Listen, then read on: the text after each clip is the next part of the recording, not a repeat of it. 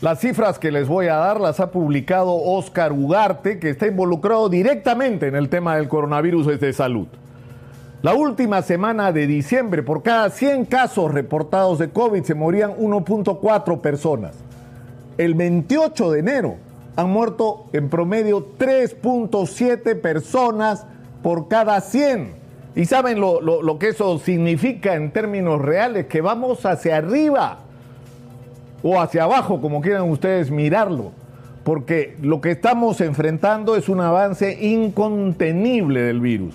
Y lo que señala Oscar Ugarte en sus redes sociales a continuación es que esta es la señal de cómo nuestro sistema de salud no está preparado para enfrentar esta pandemia.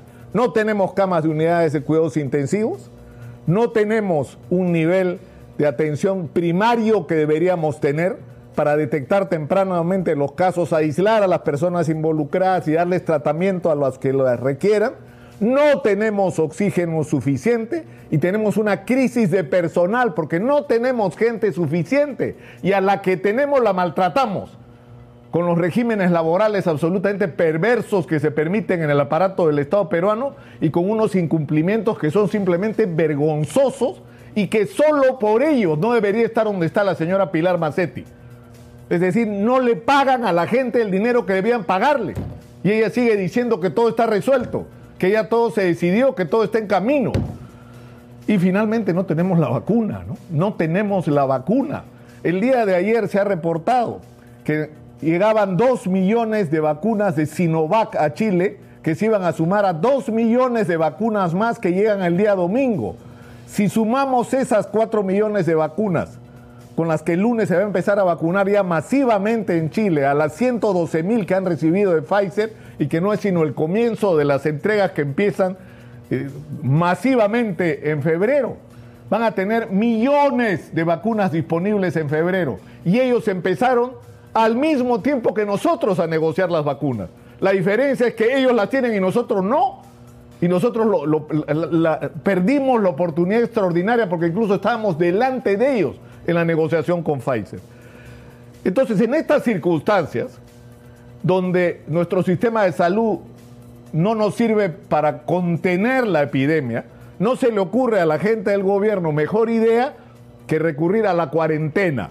Y la experiencia que hemos tenido con la cuarentena es que no solamente fue un fracaso, sino que incluso como medida indispensable en determinadas circunstancias, solamente tiene sentido si va acompañada de otras medidas que no te obliguen a estar regresando y regresando a cuarentenas o mantenernos en cuarentena por tiempo indefinido.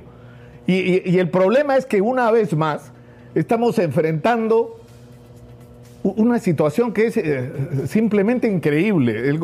finalmente, la presidencia del Consejo de Ministros eh, anunció ayer eh, cuáles eran las actividades permitidas durante esta cuarentena particular que ha desarrollado el gobierno. Un adelanto nos lo dio el ministro, el viceministro de Transportes el día de ayer en una entrevista que tuvimos con él acá en Exitosa.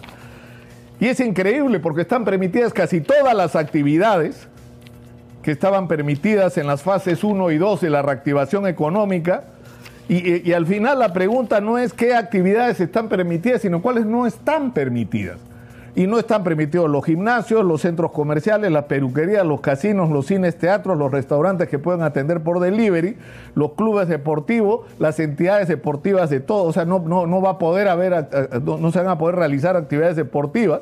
Y están cerradas las iglesias, las bibliotecas y los museos todas las demás actividades se pueden realizar, es decir, van a funcionar eh, las notarías, van a funcionar tiendas de todo tipo, eh, van a funcionar consultorios médicos de todo tipo y, para todo tipo de atención.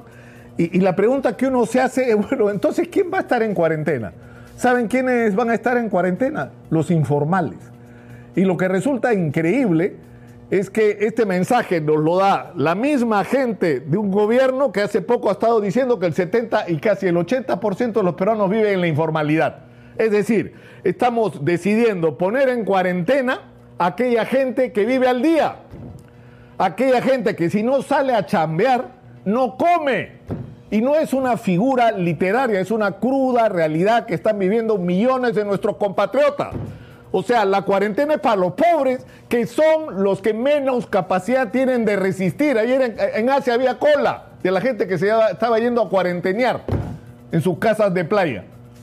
Pero para la gente pobre, para la gente humilde, que son la inmensa mayoría del país y cuyo número ha crecido de una manera explosiva por la crisis económica generada por el coronavirus, esa gente no puede resistir, presidente Sagasti, una cuarentena. Y ustedes hablan de que van a entregar un bono de 600 soles y hasta ahora no dicen cuándo ni cómo se va a entregar ese bono. Porque lo que nos ha ocurrido por experiencia es que la cuarentena se rompió la cuarentena de Vizcarra enorme, la, más larga cuarentena que, se haya aplicado en el mundo nunca. Y que no funcionó. Terminó rompiéndose porque la gente ya no daba más. Porque si no salía a chambear no comía, como hemos dicho. Pero hay un asunto final en relación a esto, eh, que, es, que es el tema de dónde se producen realmente los contagios. O sea, ¿por qué se está expandiendo como se está expandiendo la epidemia. ¿Por qué está ocurriendo esto que está señalando Oscar Ugarte en el sentido de que los casos crecen y la cantidad de gente que muere es cada vez mayor porque nuestro sistema de salud ya no resiste y no es capaz de atender los requerimientos de estas personas? En el transporte público. Ahí se contagia la gente. En las concentraciones que se producen en los mercados y en los supermercados, donde no se respetan protocolos, bajan el, el, aforo y la gente está pegada una a la otra. Porque eso es lo que está ocurriendo en los supermercados. Ahí es donde la gente se está contagiando en este momento y es lo que ha estado ocurriendo durante todos estos meses.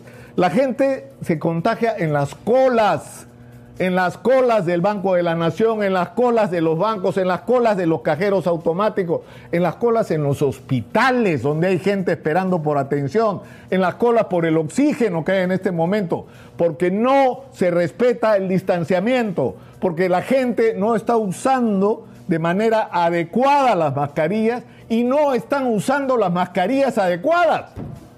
Como nos lo ha explicado ayer una funcionaria del Ministerio de Salud, Ahí se está produciendo el contagio. Y por supuesto, en las reuniones familiares.